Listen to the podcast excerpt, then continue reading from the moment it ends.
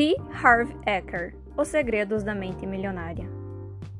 Quem é, afinal, T. Harv Eker? E por que devo ler este livro? As ideias e os conceitos que apresento neste livro não são por si mesmos verdadeiros nem falsos. Não estão certos nem errados. Apenas refletem os resultados que obtive em minha carreira e as conquistas que observei na minha vida e de milhares de alunos meus. Creio que, aplicando os princípios que descrevo aqui, você transformará a sua vida. Não se limite a ler este livro, leve a sério os conceitos e depois faça sua própria experiência com eles. Guarde o que lhe for útil e sinta-se à vontade para descartar o que não for. No que se refere a dinheiro, este livro talvez seja o mais importante que você terá lido. Sei que é uma afirmação ousada, mas acredito que ele contém o elo que faltava entre o desejo e a conquista do sucesso. Como você já deve ter reparado, esses são dois mundos inteiramente diferentes. É provável que você já tenha lido outros livros, ouvido fitas e CDs, frequentado cursos e estudado diferentes métodos de como enriquecer com imóveis, ações ou negócios. Mas o que aconteceu? Para a maioria das pessoas, praticamente nada. Depois de um início promissor, tudo voltou a ser como antes. Mas a resposta existe. Ela é simples, é garantida, e você não vai conseguir driblá-la. Tudo se resume ao seguinte: se o modelo financeiro que existe no seu subconsciente não estiver programado para o sucesso, nada que você aprenda, saiba ou faça terá grande importância. Vou desmistificar o motivo pelo qual algumas pessoas estão fadadas a ser ricas e outras destinadas a uma vida de dureza. Você entenderá as raízes do sucesso, da mediocridade e do fracasso financeiro e começará a mudar para melhor o seu futuro nessa área. Saberá como as influências que recebemos na infância moldam o nosso modelo financeiro e podem nos conduzir a pensamentos e hábitos autodestrutivos. Aprenderá a fazer poderosas declarações que ajudarão a substituir maneiras negativas de pensar por arquivos de riqueza. Você passará a pensar e a prosperar como as pessoas ricas. Conhecerá também, passo a passo, estratégias práticas para aumentar a sua renda e construir a sua riqueza. Na parte 1, explico como cada um de nós está condicionado a pensar e agir nos assuntos financeiros e esboço quatro estratégias chaves para você rever o seu modelo mental de dinheiro. Na parte 2, examino as diferenças entre o modo de pensar das pessoas ricas e da grande maioria das pessoas. Além disso, sugiro 17 atitudes e ações capazes de promover mudanças permanentes na sua vida financeira. Qual é a minha experiência? De onde venho? Sempre fui bem sucedido? Quem dera! Assim como um grande número de pessoas, sempre tive muito potencial, mas os resultados que conseguia eram poucos. Lia todos os livros, assistia a todos os seminários sobre como prosperar. Eu queria muito ser bem-sucedido. Não sabia exatamente se era por causa do dinheiro, da liberdade, do sentimento de realização ou apenas para provar a minha capacidade aos meus pais. De qualquer modo, vivi obcecado com a ideia de ser um sucesso. Entre os 20 e 30 anos de idade, comecei, a var... comecei vários negócios, sempre com o sonho de fazer fortuna. No entanto, os meus resultados foram de fracos a péssimos. Eu trabalhava sem parar, porém não decolava. Sofria da doença do monstro do Lago Ness. Embora ouvisse falar muito dessa coisa chamada lucro, nunca conseguia vê-lo e pensava: se eu montar o negócio certo, se pegar uma onda boa, me dou bem. Mas estava errado. Nada dava certo, pelo menos para mim. E foi a última parte dessa frase que acabou chamando a minha atenção. Por que outras pessoas que atuavam no mesmo ramo estavam conseguindo ter sucesso e eu continuava quebrado? Tratei então de fazer um rigoroso exame de consciência, analisando as minhas crenças, observei que, apesar de dizer que queria ficar rico, eu tinha certas inquietações enraizadas a respeito do dinheiro. Acima de tudo, sentia medo, temia fracassar, ou pior, ter sucesso e acabar perdendo tudo. Nesse caso, eu seria realmente um panaca. Pior, destruiria a única coisa que soprava a meu favor, a lenda de que eu tinha um grande potencial. E se eu descobrisse que não possuía as qualificações necessárias e estava condenado a uma vida de trabalho duro? Depois, por sorte, recebi conselhos de um amigo da família, um homem extremamente rico. Ele foi à casa dos meus pais jogar cartas e notou a minha presença. Na época eu estava morando na suíte do andar de baixo também conhecida como porão. Era a terceira vez que eu voltava para casa.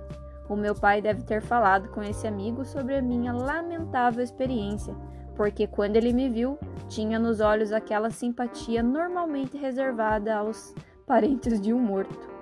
Ele disse: Harvey, eu comecei igual a você. Um desastre completo. Fantástico! Isso faz com que eu me sinta bem melhor, pensei. Mas antes que pudesse dizer qualquer coisa, ele prosseguiu. Mas recebi um conselho que mudou a minha vida e eu gostaria de transmiti-lo a você. Harvey, se as coisas não estão indo como você gostaria, isso quer dizer apenas que há algo que você não sabe. Na época eu era um jovem arrogante e achava que sabia de tudo. Porém, ai de mim, a minha conta bancária mostrava o contrário. Comecei a prestar atenção. Ele continuou: você sabia que a maioria das pessoas ricas pensa mais ou menos da mesma forma? Eu disse: Não, nunca observei isso.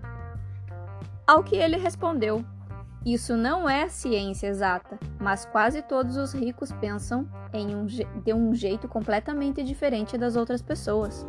O modo de pensar determina as ações dos indivíduos e, consequentemente, os seus resultados. Você acredita que, se pensasse como os ricos e agisse como eles, conseguiria enriquecer também? Lembro-me de ter respondido com a confiança de uma bola murcha. Acho que sim. Então, ele explicou: tudo o que você precisa fazer é copiar o modo de pensar dos ricos. Cético, como eu era na época, perguntei: E no que você está pensando neste momento? A sua resposta foi: Estou pensando que os ricos cumprem os seus compromissos. E o meu neste momento é com seu pai. As pessoas estão me esperando para jogar. A gente se vê. E foi embora. Mas as palavras dele ficaram na minha cabeça. Como nada estava dando certo para mim, pensei: por que não fazer o que ele disse? E me dediquei de corpo e alma ao estudo dos ricos e do seu modo de pensar. Aprendi tudo o que podia sobre o funcionamento da mente humana mas me concentrei principalmente na psicologia do dinheiro e do sucesso. Descobri que, sim, era verdade. Os ricos pensam de um modo diferente das pessoas que não possuem dinheiro e até das que têm uma vida confortável em termos financeiros. Acabei tomando consciência de como os meus pensamentos me empurravam para longe da riqueza. E o mais importante, aprendi técnicas poderosas de recondicionamento mental para passar a pensar da mesma forma que eles. Até que um dia decidi: chega de teoria, agora vou colocar isso em prática. Resolvi tentar outro negócio. Como estava envolvido com a área de saúde e exercícios físicos, abri uma das primeiras lojas de equipamentos de ginástica da América do Norte. Mas não tinha dinheiro, então precisei fazer um empréstimo de 2 mil dólares no cartão de crédito para abrir a empresa. Comecei a aplicar o que havia aprendido, copiando as estratégias de negócios e o modo de pensar das pessoas ricas. O meu primeiro passo foi me comprometer a fazer sucesso e a jogar para vencer. Jurei manter o foco e jamais considerar a hipótese de sair do ramo antes de ficar milionário. Quem sabe até mais do que isso. Era um comportamento radicalmente diferente das minhas iniciativas anteriores. Por pensar sempre no curto prazo, eu me desviava do rumo quando aparecia uma boa oportunidade ou me desinteressava quando as coisas iam mal. Comecei a contestar também a minha atitude mental sempre que tinha pensamentos negativos ou contraproducentes na área financeira. No passado, eu costumava acreditar que o que minha mente dizia era verdade, mas havia aprendido que, muitas vezes, a minha própria mente era o meu maior obstáculo ao sucesso. Decidi desprezar os pensamentos que não reforçassem a visão que eu possuía da riqueza. Apliquei todos os princípios que você vai aprender neste livro. Se deu certo? E como? O meu negócio faz tanto sucesso que abri 10 lojas em apenas dois anos e meio. Depois vendi metade das ações da empresa para uma grande companhia por 1 milhão e 600 mil dólares. E me mudei para a ensolarada San Diego, na Califórnia. Tirei dois anos para aperfeiçoar as minhas estratégias e começar a prestar consultoria de negócios a clientes em sessões individuais. Acredito que esse trabalho tenha sido bastante eficaz pois essas pessoas começaram a levar amigos, parceiros e sócios às reuniões. Em pouco tempo, passei a orientar 10 a, a 10 às vezes 20 clientes ao mesmo tempo. Um deles sugeriu que eu abrisse uma escola. Considerei a ideia excelente. Fundei a Street Smart Business School e ensinei a milhares de pessoas estratégias práticas de negócios para fazer sucesso em alta velocidade.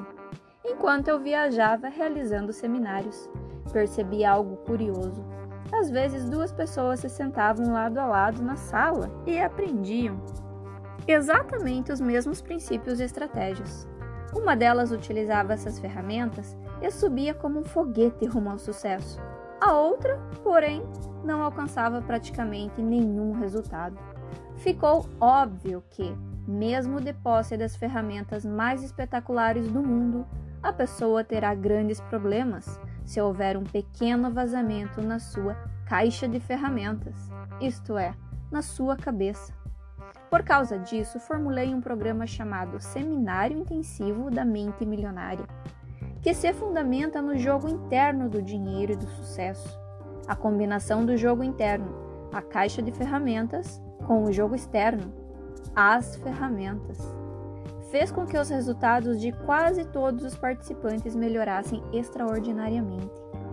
E é isto o que você vai aprender neste livro: como dominar o jogo interno do dinheiro para ser bem-sucedido nele, isto é, como pensar da mesma forma que as pessoas ricas para ficar rico também.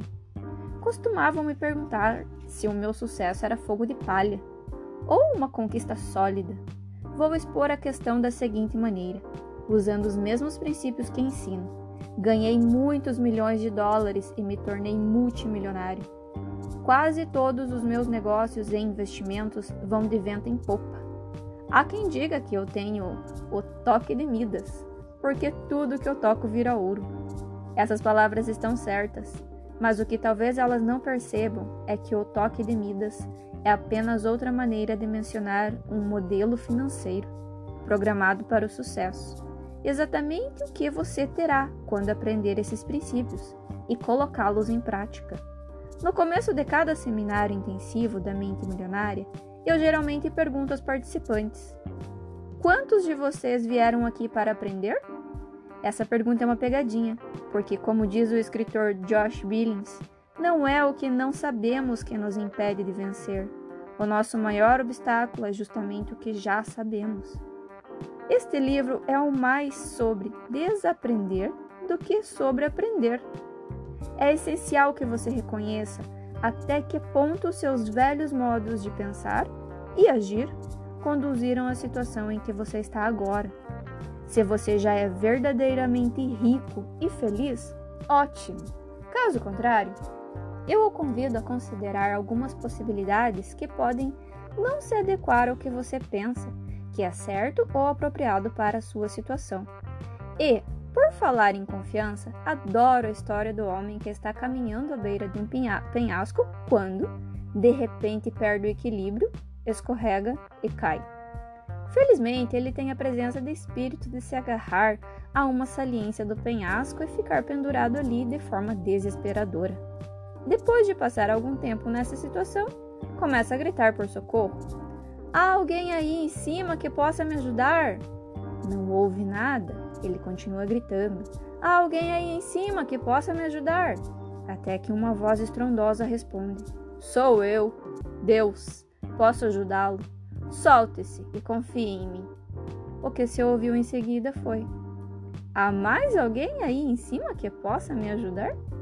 A lição é simples. Se você quer passar para um nível de vida mais elevado, tem que estar disposto a abrir mão de alguns dos seus velhos modos de ser e pensar e adotar novas opções. No fim, os resultados falarão por si mesmos.